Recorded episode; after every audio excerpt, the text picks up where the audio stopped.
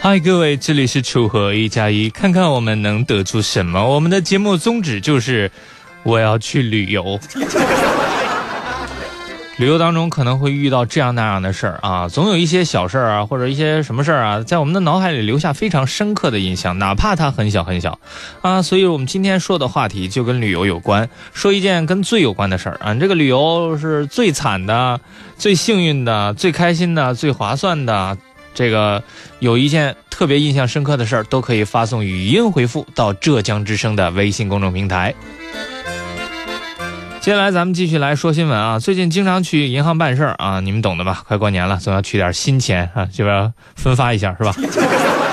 这个这是成年人的苦恼。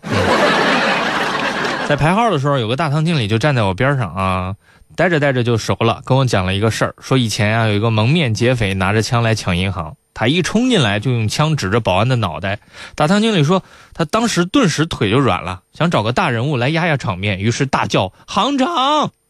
劫匪愣住了，你怎么知道是我？后来我问他是真的吗？他说是假的。这两天呢，有一个哥们儿啊，这个去抢银行。而且带的工具啊，特别特别。广东梅州市三角镇的一家银行，这个是营业时间拍的哈，关门之后那个卷帘门就放下来了。但是有一位觉得这这这这这些根本拦不住他。这个你有卷帘门呢，我有切割机啊。对啊，您没听错，这位就是带着切割机来的。所以前夜昨晨，附近居民都经历了哭笑不得的一夜。就这动静哈，据附近的居民说，大概凌晨一点多吧，就听见楼下有人开始用电锯锯东西，锯锯停停停停锯锯。持续了大概能有半个多钟头吧，还以为谁家半夜装修呢。句句停停，句句停啊，是吧？你别说，还真让他给锯开了。嗯，这洞开的挺规矩啊。但是银行里边呢，被弄得一片狼藉。他的那个偷的那家银行哈，就是第一句下面立马就触发了联网警报了，是，仅只有五分钟之内就到了。见着警察呀，这个盗贼显得很激动，逃回银行和警方对峙，民警也是兵分两路，一路堵门，一路堵洞。嗯，这盗贼呢，在银行当中是大肆破坏，能砸的都砸了。人家不光是带了切割机，还有铁锤、铁锹，外面还有摩托车，准备要逃走的。但是最终还是在民警的劝说之下，跟着回到了公安机关接受调查。对此，有网友表示：“现在做点事情都是很考验智商的，智商如果不足的话，记住一定要先充值。”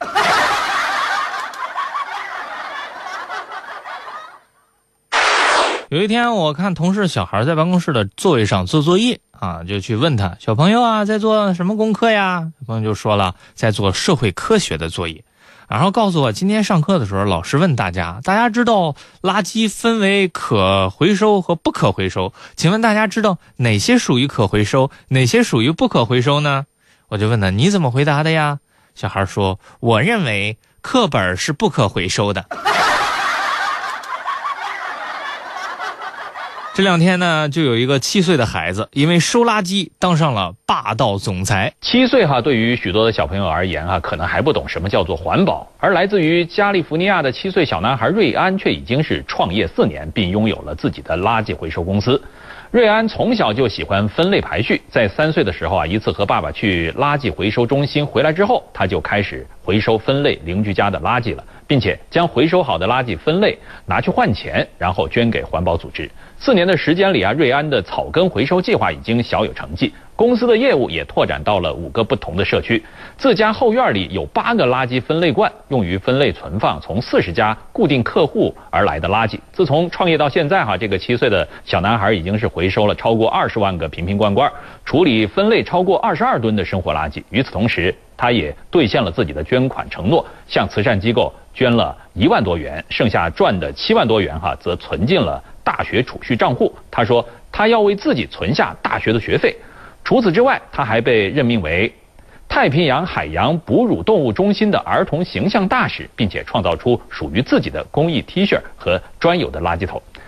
对此，有网友揣测，这位小朋友的爸爸此时此刻的心理活动应该是：孩子，你一定要成为一个有梦想的人，并且向着自己的梦想勇敢前进。爸爸永远支持你，爸爸不介意过富裕的生活。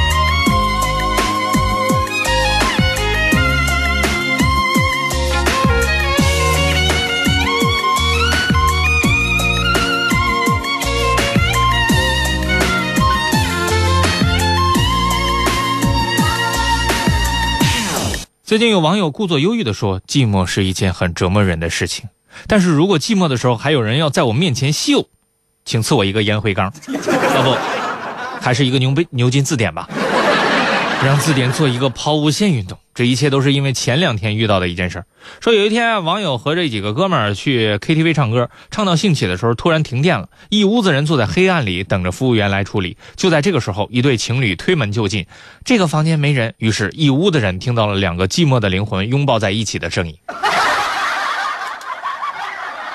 最近呢，有个大爷因为寂寞自创了 KTV。面对团圆，成都的一位门卫大爷可是满眼泪花。只想唱歌，那这究竟又是为什么呢？